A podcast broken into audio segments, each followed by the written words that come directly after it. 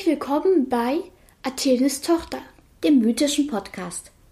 Am Mikrofon Clara und Iris. Hallo Freunde der Mythologie. Wir gehen live vom Olymp in 3, 2, 1.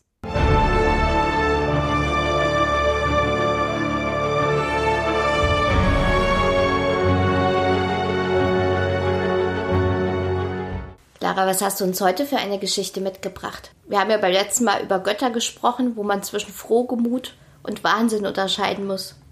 Ja, haben wir. Und jetzt müssen wir mal unsere Geschichte ein bisschen weiter zurückspulen. Zurückspulen? Und jetzt sind wir wo? Wir sind, ähm, ich glaube, entweder in unserer Zeus- oder unserer Hera-Episode. Okay. Nämlich, sagt dir der Name Seleme was? Erinnere mich kurz. Das war eine Prinzessin. Okay. Okay, das sind sie alle. Eine Geliebte von Zeus, die aber Hera, der Hera aber auf die Schliche gekommen ist und die dann verpufft ist und nur ihr Baby zurückgelassen hat. Okay.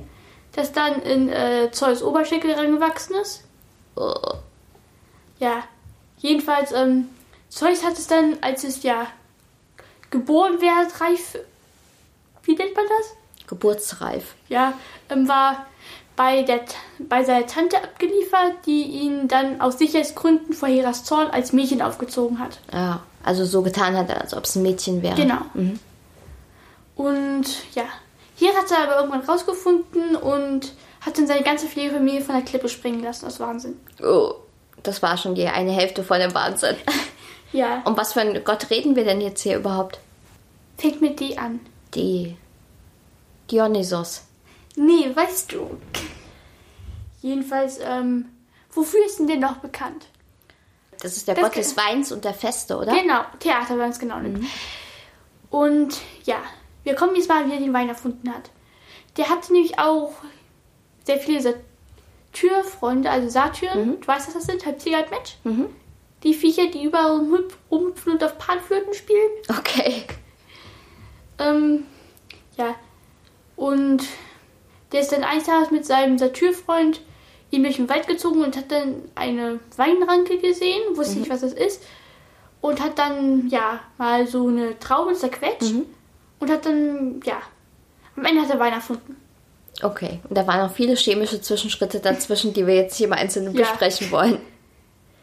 Und ähm, er ist dann, der hat sich dann eine Folge aus Nymphen und Satyren zusammengestellt und ist dann mit denen durch die Land Lande gezogen und hat seinen Wein verbreitet. Und von einer Party zur anderen sozusagen. Genau.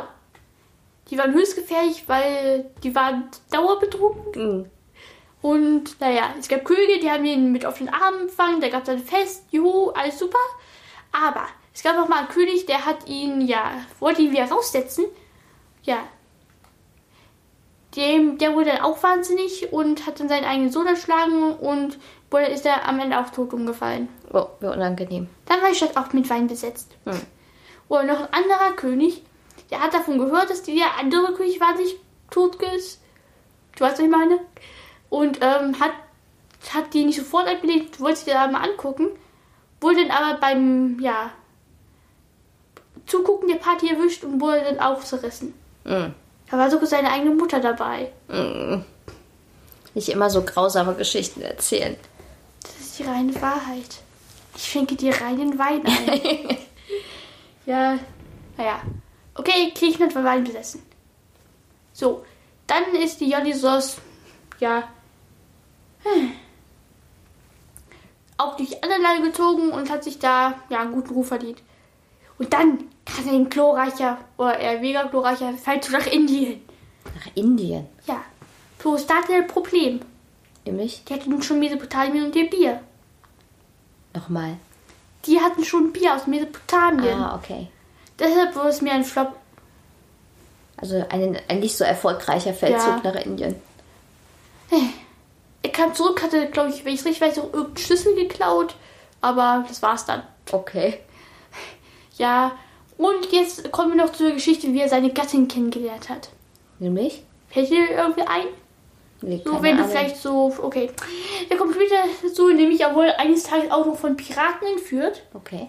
Die hat er aber kurzerhand in ja, ähm, Delfine verwandelt und ist dann auf der Insel Naxos gestrandet. Klingelt da irgendwas bei dir? Glaubst du, wer er da getroffen hat? Ariadne. Genau. Ah. Die hat er dann zur Frau genommen, weil der ja Scheißgeld von Theseus sie da sitzen gelassen hat. Und die waren noch eine recht gute Zeit zusammen. Hm. Besser als die Zeus auf alle Fälle. Ja, das ist ja auch kein, keine Kunst. Da hast du recht. Naja, doch, Hephaistos und Aphrodite. Okay. Sie ist viel schlimmer.